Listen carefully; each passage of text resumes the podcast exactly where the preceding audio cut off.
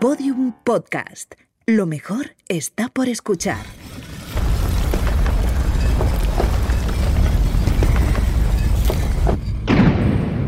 Dentro de la pirámide. Con Nacho Ares. Podium Podcast.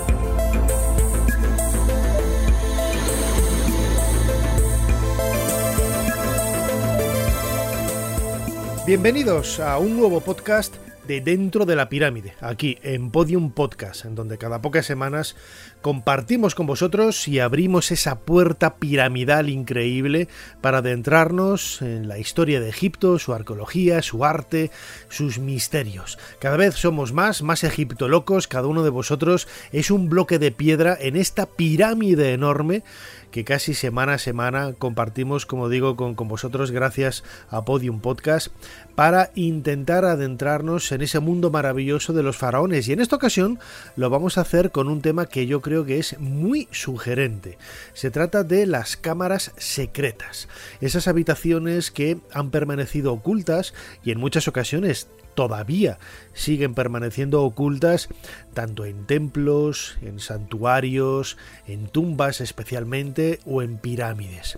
Siempre el mundo del antiguo Egipto está cubierto de, secretos, de, enigmas, y muchos de ellos están relacionados con estas habitaciones que mm, por casualidad quizás son redescubiertas o simplemente la pericia y la habilidad de un arquitecto ha hecho posible que al observar la ubicación extraña o el empleo de materiales un tanto insólitos en una construcción le ha permitido dar con la pista hasta llegar a una de esas habitaciones secretas.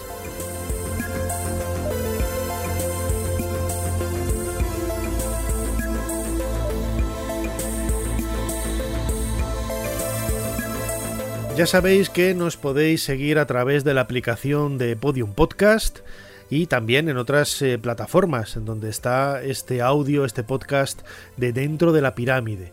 Evox, eh, Spotify, Amazon, Google Podcast, eh, infinidad de ellas, eh, a través de, las cuales podéis disfrutar de todos, todos los episodios que hemos emitido hasta ahora. Este es el número 51, ya hemos sobrepasado el medio centenar de, capítulos y hay algunos realmente apasionantes, muchos de ellos dedicados al misterio de las pirámides, al descubrimiento, por ejemplo, de la tumba de, de Tutankamón, a las momias, a grandes reinas, a grandes reyes, a grandes descubrimientos de la historia de la arqueología relacionados con el, con el mundo de los antiguos egipcios, etcétera. Dentro de la pirámide, ahí cabe, en un espacio tan amplio, tan diáfano, caben realmente en muchos temas para, para tratar, todos ellos con ese común denominador del antiguo Egipto. Pero, como anunciaba antes, en esta ocasión vamos a abrir la puerta de nuestra pirámide para intentar escudriñar en su interior y a la búsqueda de esas cámaras secretas.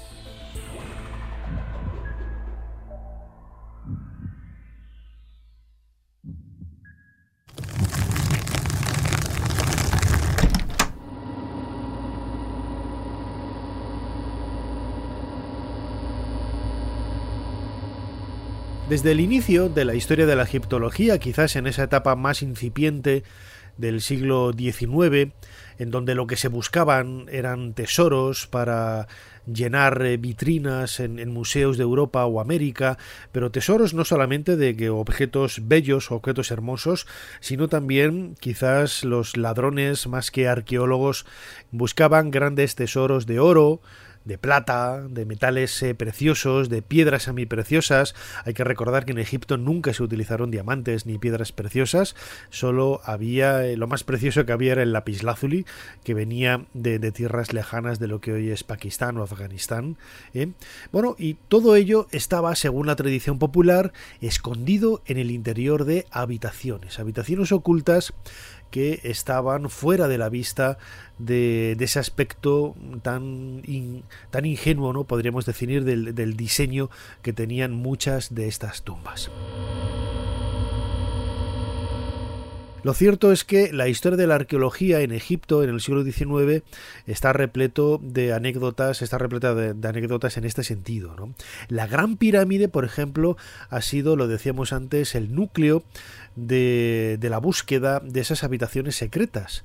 En mi última novela, La pirámide blanca, publicada por Grijalbo, eh, cuento precisamente el, sistema de construcción, ¿no? Recreo un poco ese momento de la cuarta dinastía, hace casi 4.500 o 5.000 años, en donde se le empezó a levantar la gran pirámide durante el reinado de Keops, y en su interior nos ha llamado siempre la atención que un monumento de casi 147 metros de altura y 230 metros de lado, pues en él solamente haya apenas un de habitaciones. ¿no? Está la cámara subterránea o cámara del caos, la cámara de la reina o la, cámara del rey, unidas por diferentes galerías o, pasadizos.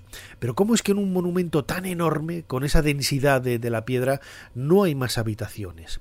Y todo ello hizo que eh, los primeros exploradores, ya en el último tercio sobre todo del siglo XIX, fueran literalmente tocando las paredes de, estas habitaciones, buscando si pudieran encontrar eh, accesos a, otras estancias. En el caso, por ejemplo, de, la Cámara de la Reina, de Wyman Dixon, encontró eh, los mismos eh, pasadizos, los mismos canales que había en la cámara superior de la cámara, la llamada Cámara del Rey. ¿no?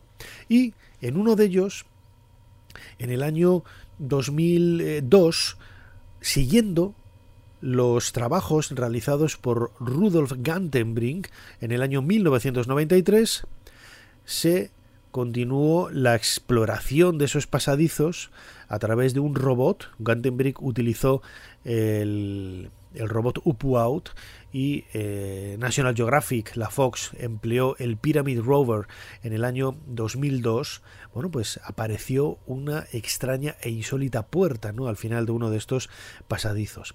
Así lo contó la Fox, así lo contó National Geographic en esa noche tan especial de finales de, año de, de 2002, en donde se retransmitió para todo el mundo uno de los acontecimientos eh, más eh, impactantes de la historia de la arqueología de, de comienzos, en este caso, del siglo XXI. El misterioso túnel fue explorado por primera vez en 1992 por un ingeniero alemán, Rudolf Gantenbrink. Pero cuando su robot había ascendido 65 metros por el túnel, su equipo se llevó una gran sorpresa. El túnel estaba bloqueado. Parecía que la piedra que lo bloqueaba había sido tallada cuidadosamente para encajar en el orificio del túnel, pero ¿qué eran esas cosas que parecían mangos? ¿Podía tratarse de una puerta? ¿Y podía esto esclarecer la función de la pirámide? En 2002 se construyó un nuevo robot, un ingenioso mecanismo capaz de transportar una serie de herramientas y cámaras. Un nuevo equipo obtuvo un permiso especial para acceder a la pirámide. En septiembre, probaron el robot durante varias semanas. La tarea no era fácil. La piedra estaba a 65 metros de altura y el túnel era muy empinado. Pero el equipo estaba por fin preparado para enviar al robot a esta misión final. Dentro de la cámara de la reina, el doctor Zahi Hawass y el equipo Estaban esperando a Laura para enviar al robot a su viaje al túnel para ver por primera vez lo que hay más allá de la piedra que lo obstruye. El robot destinado a ascender por el empinado túnel hasta llegar a la piedra o puerta que lo bloqueaba llevaba una minúscula cámara al final de una larga sonda. El viaje de este robot a lo desconocido no era la única emoción de la noche. Al principio se sentían muy optimistas, ya que el túnel era liso y fácil de escalar. y a los 60 metros de ascenso pudieron ver por primera vez la piedra obstructora. El doctor Jaguas y el equipo consiguieron ver por primera vez la losa de piedra con sus intrigantes tiradores de cobre.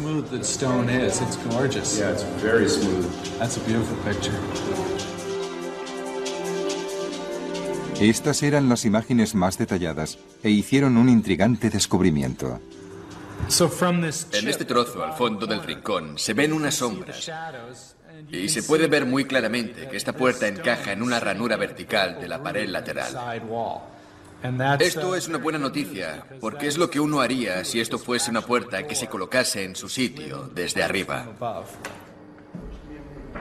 El hecho de saber más cosas sobre la piedra hizo que aumentase la determinación del equipo de ver lo que había tras ella, quizás una nueva cámara.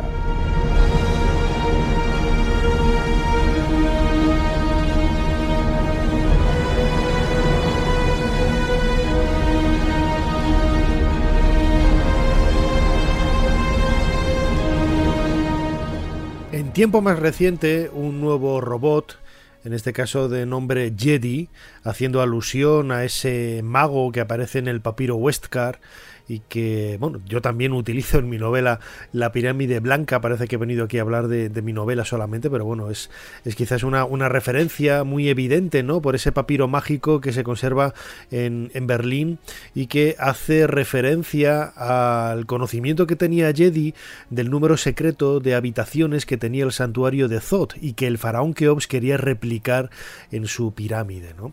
Bueno, pues eh, resulta que cuando el, robot Jedi ascendió por este pasadizo sur de la Cámara de la Reina hasta la, puerta que, se descubrió con esos dos pomos metálicos y que fue perforada por National Geographic, como acabamos de, escuchar en, 2002, y que dio paso a, una nueva habitación eh, vacía, eh, otra puerta sellada, ¿no? que decía Zahi Hawass cuando se retransmitió en directo esta, eh, esta apertura oficial, bueno, pues la nueva tecnología permitió hacer un barrido del interior de esta pequeña habitación de 20 por 20 centímetros prácticamente y una profundidad de unos 30, en donde había marcas de cantero, marcas de cantero pintadas de color rojo muy parecidas a las que había, a las que hay, mejor dicho, en esas cámaras de descarga en el interior de, bueno, por encima de la cámara, eh, de la llamada cámara del rey en el corazón de la gran pirámide.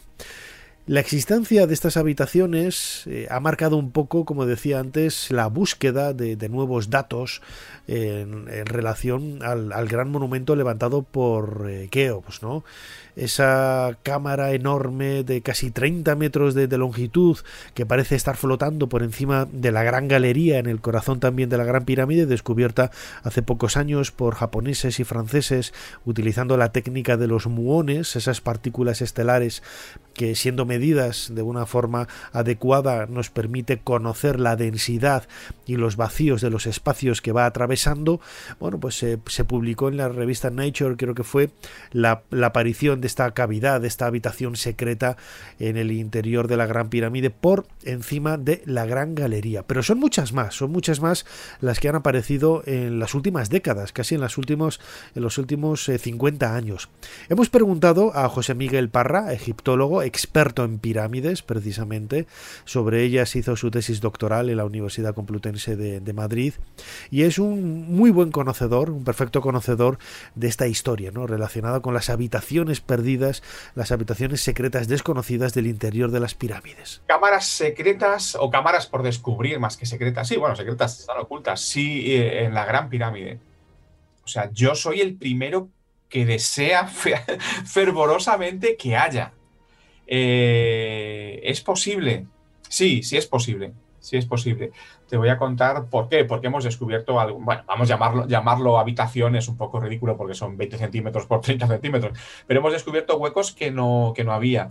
Y en la pirámide de Meidum, por ejemplo, eh, sin sospecharlo hasta el año 2000, pues de repente se encontró por encima del corredor descendente que baja hasta las cámaras, pues otro corredor cuya función no era guardar grandes secretos, sino arquitectónicamente impedir que se hundiera el de abajo, porque está construido con piedra y la piedra, la caliza, no es un material que se diga como muy, muy capaz de, guardar vanos, ¿no? Sin que, sin que se quiebre.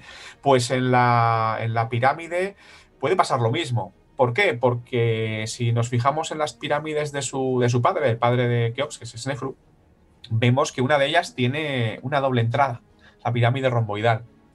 Y una de las, bueno, la, pirámide subsidiaria de esa pirámide romboidal tiene una distribución muy parecida a lo que es el acceso a la gran pirámide.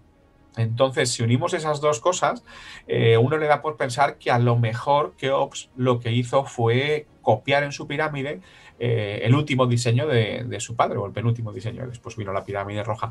Y, eso nos llevaría a, pensar que hay otra, otro grupo de habitaciones por ahí dispuesto en la, pirámide, que todavía no hemos, no hemos llegado a, ver, aunque hay algunos eh, estudios de gravimetría y tal realizados por, por un ingeniero francés que que se encargó de, hacer análisis de terreno para la construcción del, TGV, del tren de alta velocidad francés, que indican que por debajo de la Cámara de la Reina puede, puede pasar algo. Eh, si recordamos, los, los, japoneses de la Universidad de Waseda con Sakushi Yoshimura, eh, también descubrieron, eh, por lo menos de forma, de forma lejana, con un escáner electromagnético, que un corredor paralelo al, corredor que, que, va de acceso a la Cámara de la Reina, pues también existe y eso todavía no se ha, no se ha estudiado a fondo en el sentido de, hacer un agujero mínimo del tamaño de, un dedo de diámetro para meter una cámara y ver si eso es una lectura correcta o simplemente es un, error de las máquinas. De modo que eso no me, hace pensar, me hace desear casi que, sí, que haya más, más habitaciones, porque sería, y hablando mal, mal y pronto, sería la leche. De modo que sí, vamos a pensar que hay, que hay habitaciones por descubrir en la, en la Gran Pirámide.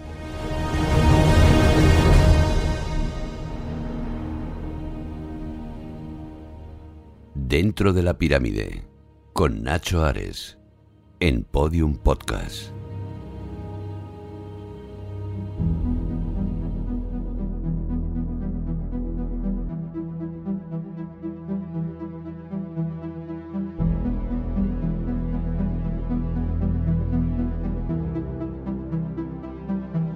Realmente no nos tiene que sorprender. Los antiguos egipcios nos hablan en sus textos, eh, algunos de ellos textos muy importantes, con mucho impacto y con mucho empaque, eh, con la fuerza que tenía la historia de, la religión en la época de los faraones, nos habla, como digo, de esas habitaciones secretas, de esas cámaras ocultas. Precisamente uno de los textos funerarios más populares del Reino Nuevo, hacia el 1500 antes de nuestra era y que se desarrolló prácticamente durante cinco o seis siglos, era el llamado libro del Amduat. Nosotros lo llamamos así pero los antiguos egipcios lo llamaban el libro de la cámara secreta, el libro de la cámara oculta. Esto nos eh, recuerda de alguna manera pues habitaciones que hay incluso en, templos, algunos de época tardía, ¿no? que han llegado hasta nosotros. Eh, los que tengan la posibilidad de visitar el templo de, Dendur, por ejemplo, en el Metropolitan de Nueva York, o el templo de Debod en, en Madrid, son dos templos de época tardía, de época tolemaica, en ambos casos, en la parte posterior, rodeando prácticamente casi el, la zona del Santa Santorum, hay lo que podríamos definir como una habitación secreta, una habitación oculta que normalmente se toma como una especie de almacén, pero nadie coloca un almacén con una puerta de acceso de apenas unos pocos centímetros de altura, ¿no? Para, para eh, evitar quizás el, tráfico convencional. ¿no? Es una habitación eh, casi ciega, ¿no? que, que, nos recuerda también a esas habitaciones precisamente llamadas así, habitaciones ciegas que había en la esquina que unía los dos ejes del templo de Seti I, del templo de Osiris de, de Seti I en Abidos. Estas habitaciones se descubrieron precisamente cuando se midió por el exterior el templo de Abidos y por el interior, y vieron que había unos metros de diferencia con respecto de entre un muro, el muro exterior y la, proporción de las habitaciones en el, en el interior. Y se, descubrió que efectivamente en la esquina del templo, justo en la esquina exterior del, del templo de Osiris en Navidos, del templo funerario de Seti I, hay dos habitaciones ciegas superpuestas, dos habitaciones que no tenían mm, acceso por medio de, puertas, de ventanas, de nada, eran eh, dos habitaciones, eh, una encima de la otra, separadas por, por unos pilares que sustentaban un, suelo. Yo he tenido la oportunidad de, verlas de cerca. Yo las conocí gracias a un, libro de Om Seti, esta mujer increíble que estuvo trabajando durante tantísimos años en el templo de, de Abidos. Y lo, llamativo es que, bueno, pues podríamos intuir ¿no? una especie de, función eh, de, de, guardiana. ¿no? Estas habitaciones seguramente estaban protegiendo algo muy precioso que nos eh, bueno que debía de ser ocultado ¿no? del, del resto de, de, las estancias para que nadie nadie pudiera acceder a ellas y nadie pudiera hacerse con, con ese conocimiento con esa magia que había en los objetos etcétera no podemos especular muchísimo con lo que pudiera haber dentro de esas habitaciones. Pero el concepto de cámara oculta el concepto de cámara sellada de, de cámara cerrada existe existe en el en el antiguo Egipto. Vamos a escuchar a una buena amiga, egiptóloga, miembro del, proyecto Yehuti, dirigido por José Manuel Galán, del, del CSIC. Ella es Laura Huertas. Laura Huertas tiene un canal de, YouTube que os recomiendo desde aquí, que os suscribáis y la sigáis. Es Laura Egiptología, en donde cada semana comparte con, todos nosotros su conocimiento y su forma tan fantástica de divulgar la historia del, antiguo Egipto. Ella precisamente está trabajando ahora muy de forma muy intensa en este libro del Amduat, en este libro de la cámara oculta, de la cámara secreta. Y por eso le he preguntado a ella que nos cuente, que nos describa es cuál es el valor principal de este libro tan singular para los antiguos eh, egipcios. El libro del Amduat es un conjunto de textos acompañados de imágenes que hace referencia al viaje que realiza el dios del sol, el dios Ra, por el inframundo durante la noche. Los egipcios creían que el sol, en el atardecer, entraba en un mundo que vendría a ser el más allá o el inframundo, donde tenía que regenerarse durante toda la noche para así poder renacer a la mañana siguiente en el amanecer. Entonces este, este texto, el libro del Amduat, que realmente era conocido por los antiguos egipcios con otro nombre, que es el libro de la cámara oculta, el libro del Amduat es el nombre que le hemos dado en, en época moderna a los egiptólogos, pues es un texto que pone mucho énfasis en el proceso regenerativo que tiene que vivir el dios del sol, el dios Ra, durante la noche para que se pueda dar ese renacimiento durante la mañana.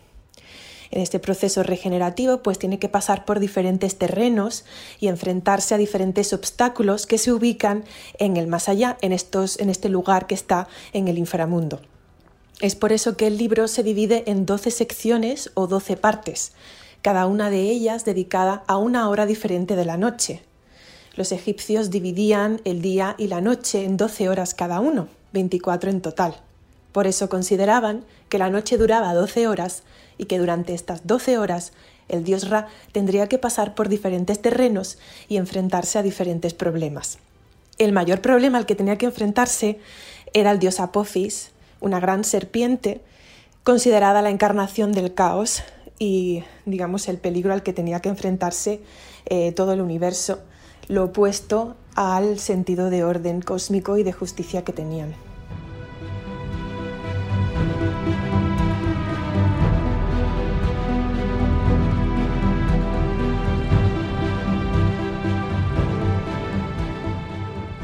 Precisamente ese puede ser el significado que tuviera la cámara subterránea, ¿no? Y que comúnmente se la conoce como cámara del caos y que, bueno, pues precisamente eso puede recrear ese momento convulso del inicio de la creación del mundo, en donde tiene que surgir de él la colina primigenia, según la teogonía, la cosmogonía, mejor dicho, de, de Heliópolis, a partir de esas aguas del caos, las llamadas aguas de, de Nun, y esa colina primigenia sobre la que surge el dios Atum, que se autocrea y que luego viene escupiendo o masturbándose, crea otras divinidades. Esta, esta, habitación subterránea de la Gran Pirámide que, que, parece estar inacabada, la cámara inacabada, ¿no? Por, por, eso también recibe este nombre, aunque realmente desconocemos cuál pudo haber sido su finalidad, entra dentro de ese registro de, cierta lógica, ¿no? Cuando nos acercamos a, a, intentar comprender a través de textos, bien es cierto, muy posteriores, porque el libro de Lamduat, por ejemplo, es un, es un texto que tiene pues más de mil años, ¿no? Fue escrito, puesto por escrito mil años después de la construcción de, de la pirámide de, de, de, Keops, pero podría, ¿no? Podría justificar por, por ese por ese conocimiento tan eh, no voy a decir conservador, ¿no? Eh, los antiguos egipcios más que conservadores lo que hicieron fue perpetuar la tradición ancestral durante muchos, eh, durante muchos años y eso lo único que demuestra pues es una consolidación desde el punto de vista cultural de su, de su civilización. Entonces Entonces, la utilización, la explicación, mejor dicho, ¿no? de, esta habitación subterránea para recrear ese aspecto del, caos, pues puede ser también una de las eh, de las respuestas satisfactorias ¿no? para los investigadores y bueno pues eh, siempre intentamos buscar ante una ante un problema buscar una solución el libro de Lamduat como vamos a escuchar ahora también en la voz de, de Laura Huertas egiptóloga youtuber ¿no? de, ese canal tan espectacular tan maravilloso llamado Laura Egiptología nos concreta algunos detalles de, de esa descripción ¿no? tan tan detallista ¿no?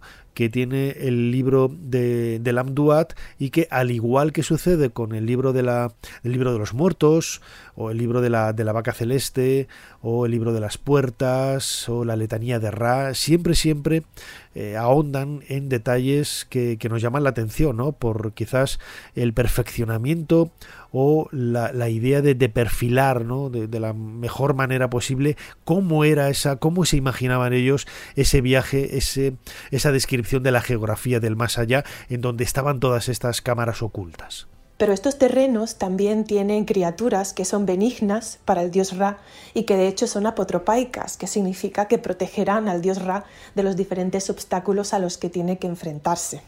También cada una de estas horas de la noche tienen diferentes características terrenales. En algunas horas, el lugar por el que viaja el dios Sol en su barca, acompañado de su tripulación, pues está compuesto por arenas a modo de desierto, mientras que otros lugares está compuesto por otro elemento como es el agua. El libro de Lamduat realmente se encuadra dentro de lo que se clasifica como textos cosmográficos, que aparecen a partir del Reino Nuevo para decorar las paredes de las tumbas, sobre todo del Valle de los Reyes de los faraones. Aunque también en algunos casos excepcionales se utilizan para decorar tumbas privadas. Posteriormente, a partir del tercer periodo intermedio, el libro de Lamduat y otros textos de esta misma categoría se van a utilizar para decorar papiros y otros eh, soportes que forman parte de enterramientos privados y no solamente del ámbito faraónico o del rey. La razón por la que se utiliza el libro de Lamduat para decorar las paredes de las tumbas de los reyes en primera instancia durante el Reino Nuevo es porque el alma del difunto, en este caso el faraón, se asocia a la divinidad solar, al sol, a Ra. Y es este difunto el que tiene que realizar toda esta serie de procesos regenerativos para poder renacer. Es un modo de asociar la idea de muerte y renacimiento a la idea de la transformación que vive el sol durante la noche para poder volver a la vida en el amanecer.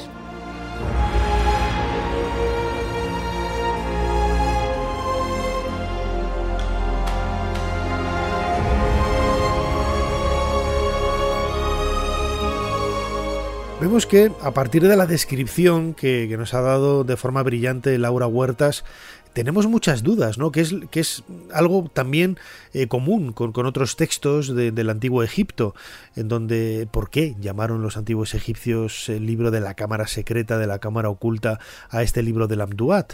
Pues no lo sabemos, ¿no? Pero seguramente, eh, quizás por, por estar eh, guardado, por estar custodiado en una habitación, cerrada no lo, no lo sabemos, ¿no? Porque tampoco tiene mucho sentido, ¿no? Porque las tumbas que algunas de, de, las cuales tenían estos textos no estaban cerradas al, al, público, ¿no? A la, visión general de, de los, eh, de las personas pías que podían acercarse por una necrópolis para poder eh, compartir o para poder presentar sus ofrendas y respetos a los familiares difuntos, amigos difuntos o simplemente los muertos que hubiera, que hubiera allí. La idea de la existencia de esas habitaciones ocultas también nos viene de la mano, como decía antes, del papiro Westcar, ese cuento protagonizado por Jedi y que hace protagonista a este sacerdote mago de, Egipto, un, mago bastante anciano que era capaz de, comer eh, al día no sé cuántos trozos de pan, no sé cuántas jarras de, cerveza, bebérselas o devorar no sé cuántas eh, piezas de, animal, ¿no? Y aparte de hacer juegos de manos, trucos, ilusionismo, él era muy conocido por eh, ser el, conocedor, ¿no? El, custodio del número secreto de habitaciones que, que tenía el templo de Zot, que realmente no conocía el número, como él explica, sino que sabe dónde está esa información, sabe dónde ver y buscar esa información. Keops la quería y por eso llamó a su hijo el príncipe Horjedev para que fuera a, buscarlo. Bueno, pues el, papiro Huescar nos ofrece, como digo, pues esa visión también tan característica de la mentalidad de los antiguos egipcios de ubicar espacios secretos, espacios ocultos, que hoy lo pensamos como eh, lugares para guardar y custodiar y proteger del, del, robo grandes tesoros y sin embargo seguro seguro que la finalidad real era mucho más eh, intelectual en el sentido de que seguro que estaba relacionada con un conocimiento vinculado a, algo sagrado, a algo ritual, a algo ceremonial que hoy se nos escapa. Esta es la pregunta que le hemos hecho a José Miguel Parra, egiptólogo, experto en, pirámides, sobre el papiro Huescar. Uf, el papiro Huescar. Eso es una buena pregunta porque la verdad es que es uno de esos textos extraños egipcios que nos, nos dan de repente en la cabeza y nos hacen ver que estamos leyendo pensamientos de personas de hace 2000 años. Y entonces es cuando en esas cosas te das cuenta de la diferencia que hay cronológica. La verdad es que no, no le he dado muchas vueltas a ese, a ese texto. ¿Qué puede, ¿Qué puede querer decir? No lo sé. La verdad es que simplemente es quizá que se conservan en algún momento o en algún sitio, eh, se conserva información en el sentido de una biblioteca, no, no, yo no diría más allá, ¿no? Como Tot es el dios de la sabiduría, pues quizá hablaría de eso, ¿no?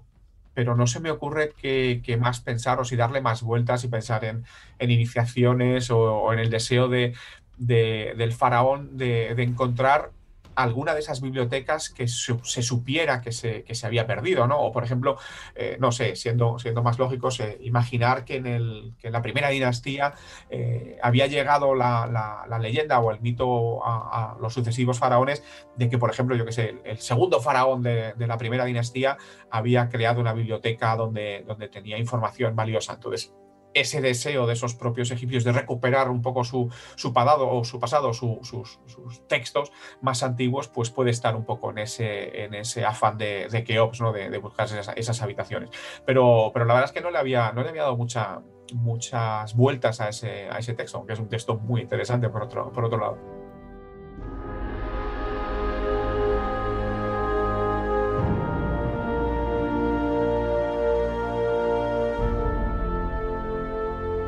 Dentro de la pirámide, con Nacho Ares, en Podium Podcast.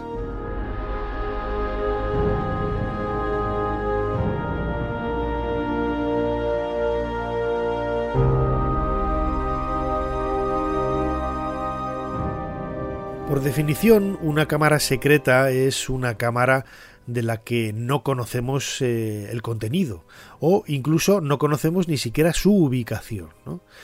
La existencia de este tipo de, espacios en la arquitectura egipcia, como hemos comentado en este programa, es muy común, muy común incluso a ojos vista. ¿eh? Muchas de las tumbas que han llegado hasta nosotros en el Valle de los Reyes, por ejemplo, sabemos que contaban con cámaras secretas, cámaras ocultas, y, y es, por ejemplo, muy evidente en la tumba de Horemheb como una de las paredes que da acceso a una habitación en origen estaba eh, cubierta esa puerta y pintada, es decir, como dando a entender que ese era el final de la tumba o que por lo menos hasta ahí era hasta donde se podía leer, ¿no? Que, decimos.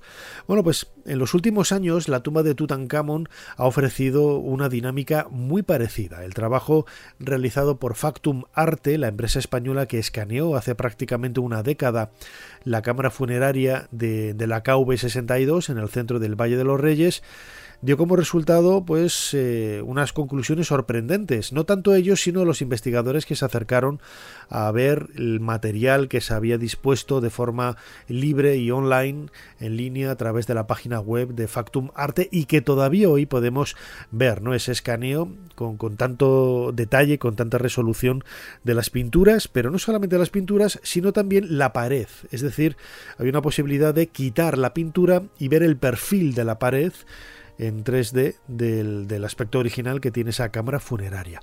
Nicholas Reeves es una de las personas que mejor conoce, que mejor conoce la historia de Amarna, la historia de Tutankamón, eh, su tesis doctoral precisamente la hizo sobre, sobre esta necrópolis y él fue el que lanzó, lo hemos comentado en muchas ocasiones aquí en dentro de la pirámide de Podium Podcast, él fue el que lanzó la primera advertencia, esa llamada de atención sobre las anomalías que veía en la pared norte y en la pared oeste de la tumba de Tutankamón de esa cámara funeraria. Al parecer, y es eh, yo creo que es evidente, cualquiera de, vosotros lo podéis observar si vais a la página web de esta empresa española, Factumarte, y observáis la, pared norte y oeste tal y como os digo, eh, quitáis la pintura y vais a ver que precisamente parece haber unas puertas, ¿no? unas puertas que pasan totalmente desapercibidas gracias a la policromía que hay en la parte, en la parte superior, por, por encima. ¿no? Esto es lo que hizo que Howard Carter y otros arqueólogos pues eh, eh, no, no, dieran con, la posibilidad de, saber, de dudar que allí había algo. De los tres estudios que se han hecho sobre con, con escáner de, este, de estos espacios, solamente uno de ellos ha demostrado con, rotundidad que, que, parece que hay algo ahí detrás. ¿no? Mm, hay que esperar, hay que esperar. No se ha dicho la última palabra en este sentido, ¿no? Eh, también en, relación, por ejemplo, a Tutankamón se hablaba de unos huecos, podríamos decirlo también, una, una especie de habitación secreta, ¿no?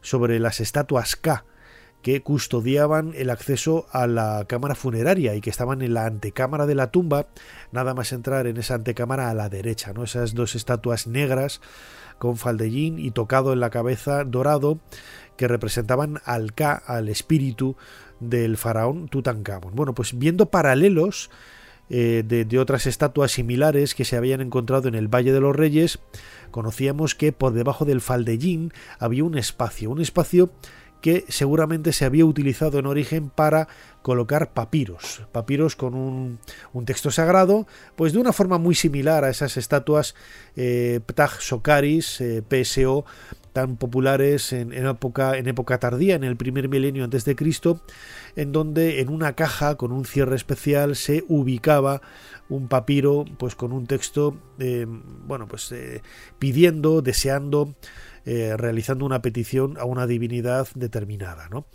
En el caso de, los CAS de Tutankamón, cuando se radiografiaron, no se descubrió ninguna de estas habitaciones, de ninguno de estos espacios vacíos en su interior.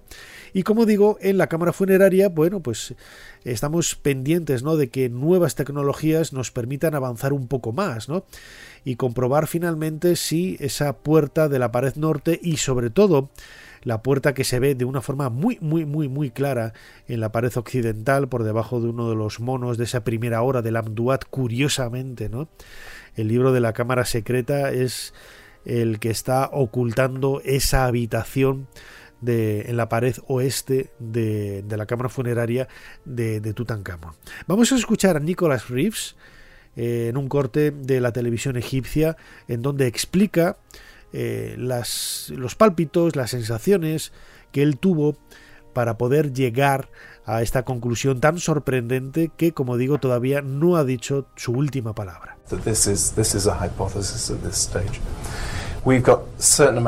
Esta es la hipótesis, el estado de la cuestión.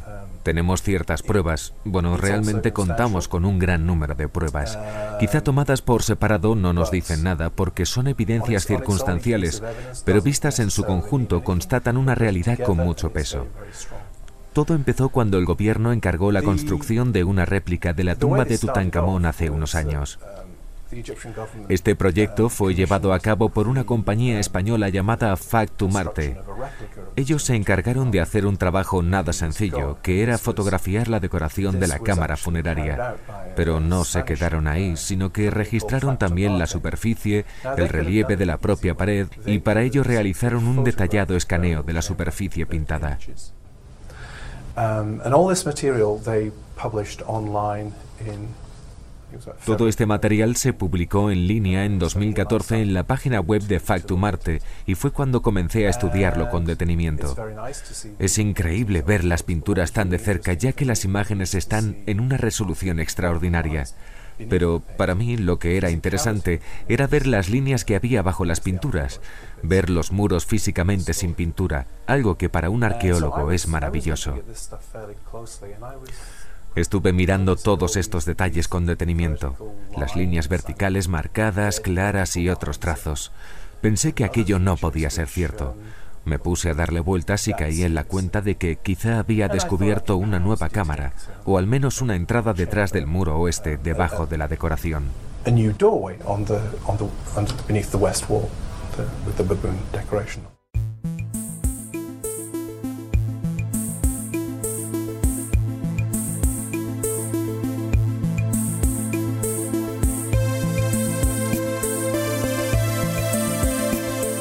Es mucho lo que queda por conocer de Egipto y sobre todo lo que queda por reinterpretar o redescubrir. Seguramente que muchas de las tumbas, muchos de los espacios con los que estamos familiarizados y hemos entrado, pues yo he tenido la oportunidad de entrar en la Gran Pirámide pues decenas de veces, luego te das cuenta de que efectivamente hay algo más allá de esa pared de lo que tienes eh, delante, ¿no? Y la imaginación ni siquiera es capaz de abarcar la realidad que, pueda haber y que puede trascender detrás del monumento y de esas habitaciones secretas, de esas cámaras secretas, si realmente, por ejemplo, el faraón Keops consiguió replicar en su gran pirámide de la meseta de Giza el número de habitaciones secretas que tenía el santuario de Zot. No sabemos si la magia estaba en el número, no sabemos si la magia estaba en la distribución de esas habitaciones, con eso juego yo un poco también, ¿no? Mi novela la, la pirámide blanca, pero en cualquier caso es la historia en definitiva de uno de esos grandes anhelos de la investigación eh, arqueológica e histórica, intentar conocer qué hay más allá, qué hay más allá de la realidad que ya conocemos. Y las tecnologías nos están dando una posibilidad, eh, una oportunidad extraordinaria.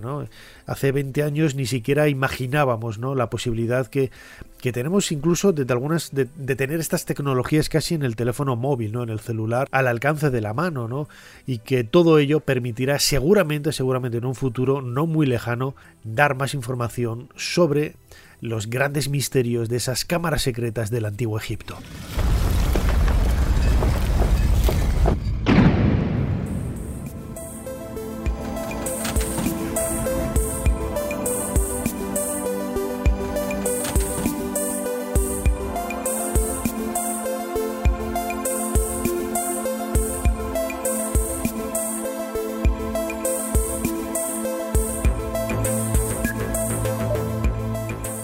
Cerramos la puerta de esta pirámide, nunca mejor dicho, repleta de habitaciones ocultas, de habitaciones secretas, no tanto de tesoros de oro, de plata, de piedras semipreciosas, de, de esculturas, de tesoros en definitiva de la época de los faraones, sino seguro que repletas de conocimiento y de una trascendencia que hoy por hoy se nos escapa de las manos. Llegamos al final de este nuevo podcast de Dentro de la Pirámide. Muchísimas gracias por haber estado ahí.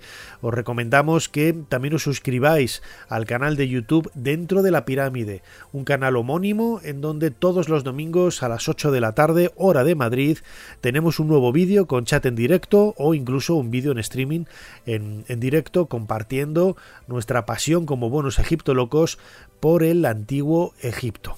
No me queda más que despedirme. Muchísimas gracias, insisto, a todos por estar ahí. Nos seguimos escuchando aquí, dentro de poco, dentro de la pirámide. Hasta pronto.